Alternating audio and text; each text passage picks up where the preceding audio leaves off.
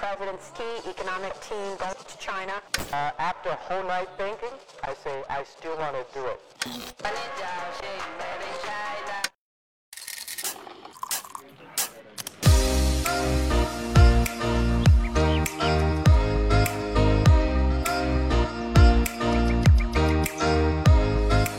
Hey there, this is Rui Ma, your China Tech Analyst. Welcome to TechBuzz China Livecasts by Pandaily. As the name suggests, these conversations are recorded live and then edited for your listening pleasure. Some of these chats are open to the public, and we welcome you to join us. So be sure to follow us on Twitter or sign up for our mailing list to get notified. Remember, members of TechBuzz China Insider get priority access. So thanks for subscribing, guys, and do give us a review.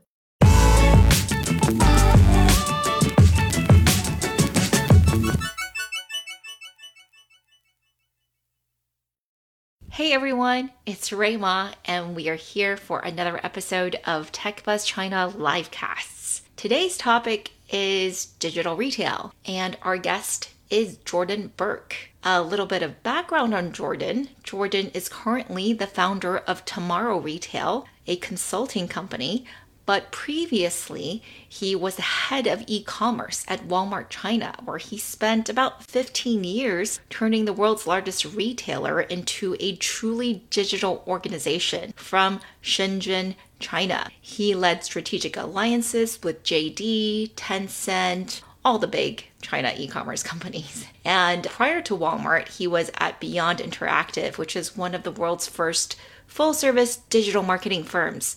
So he's been in the industry for a very long time. And the special thing about today's episode is that we actually have two hosts. It will be myself and Jan. As you guys already know what I do, but Jan, please introduce yourself. Yes, awesome. Thank you so much. I was trying to figure out the technology here to connect everything properly. So I'm sorry for the delay. And uh, Jordan, good to see you. Good to hear from you again.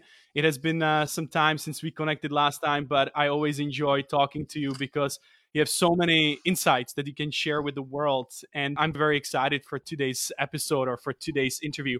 So, my name is Jan. Very briefly, I'm based in Shenzhen. Actually, we met. Uh, with or we connected with Jordan when he was still here. And now he's not here anymore, but I'm based here and I've been here for past five and a half years and basically really contributing to the startup ecosystem, hosting a lot of events, building communities, helping companies to get into China, helping even some companies to go out of China, etc. And I'm just very passionate about creating content. We have a podcast as well where we interview people like Jordan on regular basis to basically tell the stories from China and local entrepreneurs, foreign entrepreneurs that have somehow succeeded or are really doing great stuff here. So, as Jan said, he also has a podcast and it's called D Network. And I highly recommend it. It's it's really good. Jordan here was actually featured on the very first episode of the D Network back in June of 2020. If you listen to that episode, we won't be going over the exact same things. We'll actually be asking questions here as a kind of a follow up to that episode. And to set the stage, one of the things that stood out to me from that episode was that Jordan said China was actually, in his opinion, three to five years ahead of the US in digital retail. And he delineated four major parts to that thesis. The first one is turning stores into distribution hubs, and then it's about developing and using digital sales channels. And then a third is digitizing customer engagement. And finally, it's how China uses data to personalize across multiple channels. So, my first question for you, Jordan, would be could you use Walmart China as an example to explain how a digital retail experience looks like for a Chinese consumer along these four main points that you talk about? Sure. Awesome. Those are four elements in digital retail that are pretty distinct. The first is that in China, it's very normal for customers to be able to order online and get their orders within 30 to 40 minutes from a retail store, not just in tier one cities, but all the way down to tier five, tier six cities. So retailers have been operating in a mode where their stores are fulfillment centers and where they've got to fulfill orders in minutes, not hours or days. And so those stores are really well laid out and structured to be fulfillment centers. That's the first area. The second is the plethora of digital channels that retailers use in order to reach those customers, which means as a retailer, you have an independent native app, you've got a mini program, you're likely selling on one or more what are called O2O platforms or the Instacarts of China. And in Walmart's case, we're also selling on JD, on the B2C platform that is JD. So a single store in China could have four to five different online channels through which it's reaching customers. That has not yet really seen a parallel in the US, though that's starting. That third piece that I talked about back in June was around how digital is a part of the in store experience. So, not just shopping online, but you walk into a store in China, what they call market fulfillment centers, which are picking locations where robots are doing 90 plus percent of the order picking in the location. And some really interesting, and I'm referring specifically to e commerce and store based automation here. There are areas certainly where China is still leading in areas of automation, but in retail, the West has not only caught up, but is leapfrogging I think, what we've seen in China. Yeah, this is very interesting, Jordan. And I actually want to follow up on this. I remember we're speaking about this last year, in June. So it's a couple months back. And so since then, you have been actually working with many different retailers, mostly in the United States. And of course, we have also been through COVID, or we are still experiencing COVID in many places around the world in a very large extent still what are some of the most sought after or maybe 80 20 solutions that the retailers are now saying, okay, we need to implement this as soon as possible? Let's say, what are some of the things that you're the most busy with right now working with the retailers? So I would categorize this into two areas. There's a core set of foundational changes that retailers are trying to make in the US and, and even around the world. And then there's some things where we're seeing retailers that are really trying to make this a strength and lead in this space where they're making a certain set of changes. So I think in that first tier, nearly all clients today are looking at how they make their digital channels more competitive and how they make their store picking or store fulfillment piece more. The front end, they're really looking at how they differentiate between their own branded app and an Instacart or a marketplace that they're selling on so many retailers in the West entered the same day e commerce market or the on demand e commerce market via a marketplace, even before they built their own app or before they built their own on demand channel within their own app. And at this point, it's aggressive stage. Whereas in, in China, for instance, most retailers built their own app and built their own mini programs. The Western retailers are working backwards from a marketplace into building their own apps. So we're spending a lot of time with retailers defining what is it that you're going to do via your own app that's unique, that's above and beyond, that's more exciting to customers than what they're getting on a marketplace. The second piece is really making an investment in technology, in space, in process, so that they can pick orders in their stores in a more efficient way.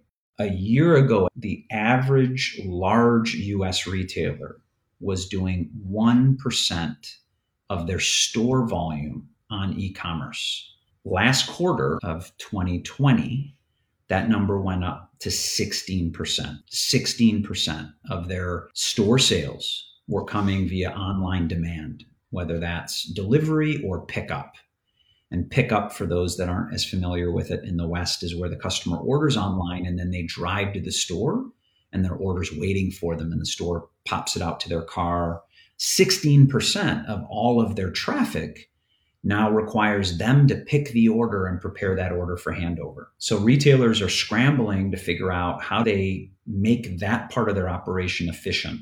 So they really revisit the layout of the store and the use of space, how they use technology to speed up their picking and guide their pickers, what kind of labor structure they bring in to be able to attract and incent pickers. And then over time, as they reach scale, how they automate that process with some of the micro fulfillment technology. Those are table stakes. Any retailer today that we work with is working on those two. They are really at that next level of digital maturity. And so what they're looking at is how do they turn their business into more of a platform? How do they open up their business to allow sellers to reach buyers, to allow them to make money on assets that they have to monetize their business in new ways? And how do they use customer data to really build a cohesive set of services that can take more of that customer's time and spend? And this is an area that Walmart has just tripled down on, really wanting to become a fully digital ecosystem complete with a massive marketplace, all the services that need to be there to support sellers on that marketplace, all the last mile de- delivery and fulfillment services that are needed, and then monetization capabilities in terms of media sales, fulfillment services that they can monetize, etc. That's becoming really the playbook for leading retailers globally. This is great, Jordan. And so before I move on to the next question, I have two short follow ups on what you just described. First one was that you said that you're working with the clients on those specific problems. And my question is it mostly that they do everything in house? What is usually the process when you try to solve some problem for a retailer that didn't have that capability before, but now they realized, hey, we need to do this? Yeah, it's a great question. Actually, it's both so, in general, I would say that retailers do struggle to get great technology talent. So, in many cases, retailers are saying, look, I know I need this capability, but I just don't know if I'm going to have the ability to build it. And so, I'd like to find someone who can build it. And in many cases, I'd like them to be able to build it and then give me the IP so I can integrate it and ultimately manage it but not always. Retailers are also much more open than they've ever been to find innovation outside of the business and be able to partner to be able to speed up and improve their, their proposition. So we have a client who is doing that in multiple areas. They're building out their marketplace. They're building out an on demand business. So the marketplace would be a, a next day delivery model. On demand would be one hour delivery from their stores.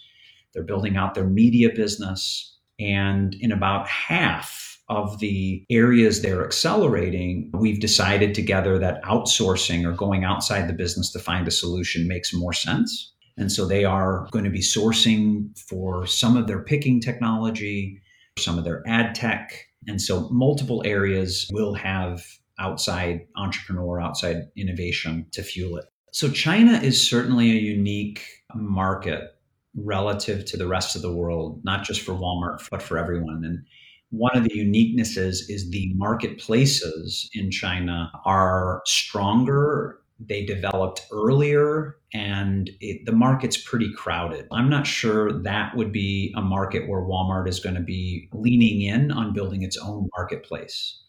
As we've talked about, Jan, we decided to buy an equity stake in JD and to build an alliance with JD and ultimately within the Tencent ecosystem to be a role player in that ecosystem and to do everything we could in our role as a omni retailer in that ecosystem to win. But part of that means giving JD the space and the support to be a leading marketplace in other parts of the world, whether it be Latin America, Africa, certainly the US, Canada, A, the marketplace market or the competition isn't as strong. It's not that there isn't some great marketplace offerings. But China, like I said, is just a once in a lifetime situation where you've got multiple top five marketplaces competing in one market. So, hope that answers your question. Okay, that's actually a great segue into my next question. At TechBuzz, as we run a community for folks, investors, and entrepreneurs interested in China tech. And something that has come up in the community is that people noted that even the largest offline retail chains in China are actually really small in terms of market cap much, much smaller than Walmart, for example. So, why do you think the ecosystem in China looks the way it does? Is it just because the offline retailers didn't have as much time to grow bigger before the e commerce players came in? I think you're, Rui, touching on a couple topics. The first one being why does it seem like there are no massive retailers that have 20, 30% market share? There are in the UK or the US. And then second, why would an RT Mart or others not have seen the potential of e-commerce first and then longer term the power of the digital ecosystem? it's good to keep in mind that in China, there is a very large retailer with similar scale to Tesco in the UK, for instance, and that is China Resources or Vanguard, Huarun. And they are the largest retailer within the hypermarket, supermarket segment. And I think what's unique about China is that given that the other major players have historically been foreign owned enterprises, there hasn't been as much support for them to get as big as they might in other markets. Despite there being lots of consumer opportunity or lots of demand, it's been a bit harder to expand for many of those enterprises versus China resources. Another challenge is on profitability. It is hard to make money in the China retail market. Just as an example, many folks don't realize how expensive real estate is in China. Investors are also not getting the same kind of profit out of these businesses as they would in other parts of the world. That said, in the early 2000s, e commerce began to gain a lot of momentum in China. And at that time, I would say retailers across the industry were really dismissive of this new channel. And so nearly all of them waited on the concept. It wasn't until 2011, 2012 that physical retailers really started paying attention and realizing they needed to invest.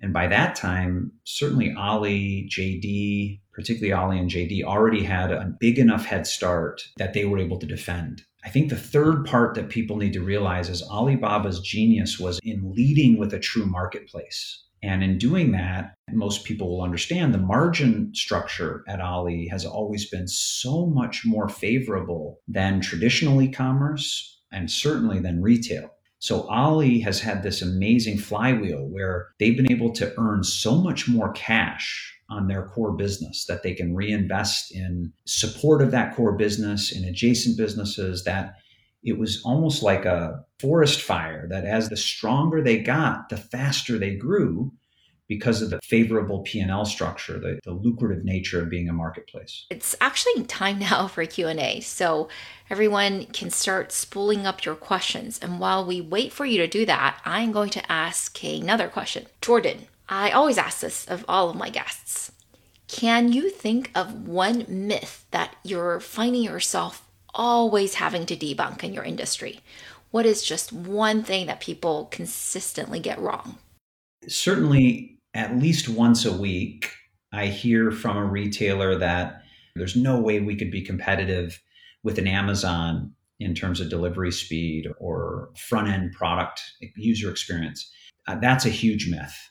It is not out of reach for any retailer that's ready to invest in their digital capabilities to be great in this space. That's an area we try to help demystify and show that's possible.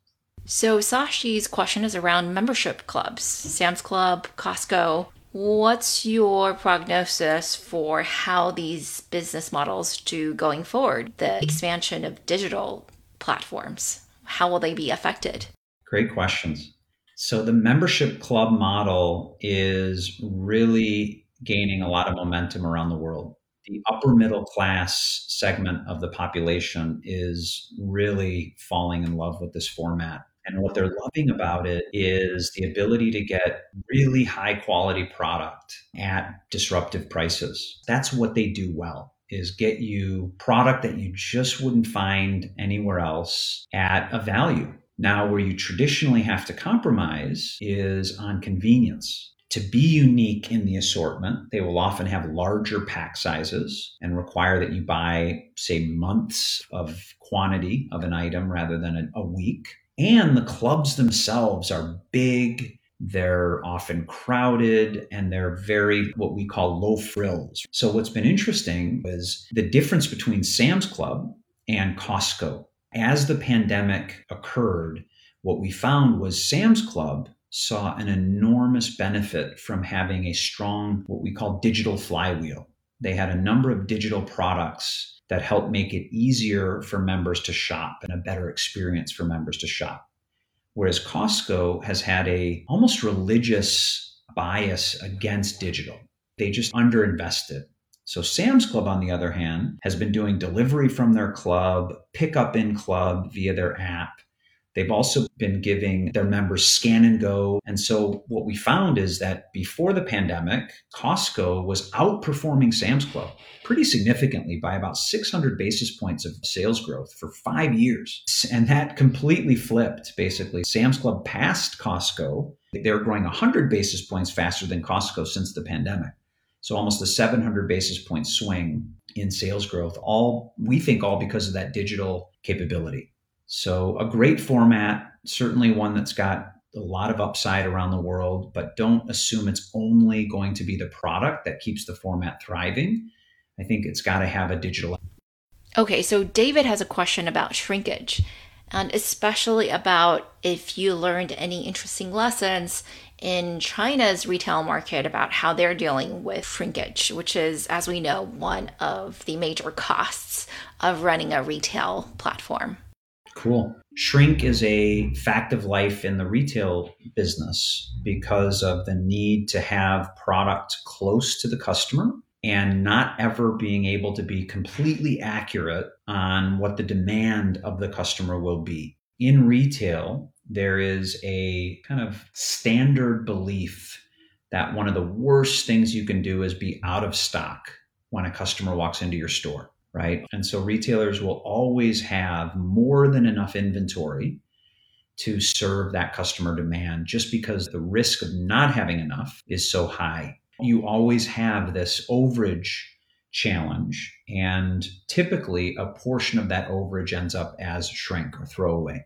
I think the area you're referring to is this sort of inefficiency that comes from needing to throw away inventory that's unused. What I'm excited about with the community fresh model in China, uh, among other things, is that complete change in the model in the sense that this is predetermined demand that allows the platform to be able to place precisely the amount of inventory that customers need close to the customer because waiting a day or whatever that lead time ends up being before you decide on your quantities is an incredible change. That is the ultimate potential of that business model is the ability to know in advance and being able to get that to them all in one shipment in the most efficient packaging to enable that to be then distributed once it's arrived to the customer. So that's a model that I think has a lot of potential. It's unclear right now how it becomes sustainable because, as with many sectors in China, the early, say, five to seven years are just so intensely competitive and so bloody that it's hard to forecast when that's going to settle. And there will be the winners who can ultimately find a way to make it to break even. I'm not sure that's clear yet in China, just like it wasn't in the marketplace market, the ride hailing market. Okay, question from Peter. Could you elaborate on the difference in density between the US and China and what that implies for the retail business? Yeah, density is a major tailwind to e commerce in China. It certainly has enabled much faster returns on capital investments for e commerce companies, retailers getting into digital space up until nine months ago, it was hard for you to see enough demand in the US on a big e commerce investment if you're a Walmart or if you're a Target.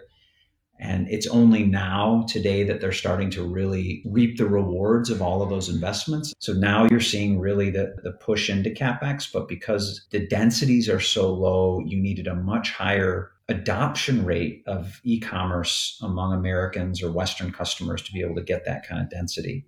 Okay, so we have a question from the audience. How did you pick between JD and Alibaba for the Walmart partnership?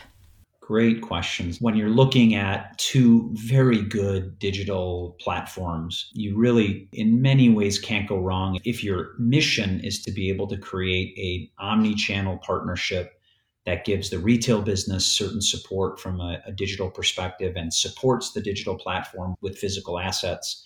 Both are very good options. Ultimately, the culture fit and the ability to cooperate with JD was just much higher. Ali, as you probably know, tends to be a fairly controlling acquirer in the sense that they essentially tear the brain and guts out of a retailer when they buy it. So as a retailer, if you have strengths and you think that you can bring value, Ali's probably not a great retailer for you. Not saying it's any worse. It's just you've got to be ready to be replaced by the Ali organization. So JD was much more collaborative and wanted to build things together, and that's what's happened. The question is what happens next? Now, one of the things that's interesting is Tencent in general has not been a very controlling investor and has not taken its ecosystem and tried to pick winners and tried to push together entities that have synergy. We always thought that would ultimately be the right play is for Tencent to say, listen, you've got such an amazing portfolio of assets and partners. It's time to start stitching that together so everyone can do the best they can. I'm not sure, long answer to what happens next. All right, that's all we have for today. Thank you so much, Jordan, for joining us. Find me on LinkedIn. Also, find me on Twitter at Jordan B Tomorrow and WeChat, of course, at J Berke, J B E R K E. Thanks for getting up early, guys.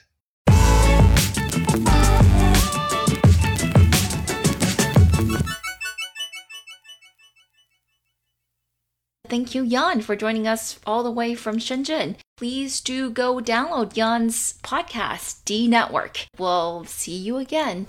That's it, everyone. Thanks for listening. Remember, and if you're really serious about China tech, join our insider community.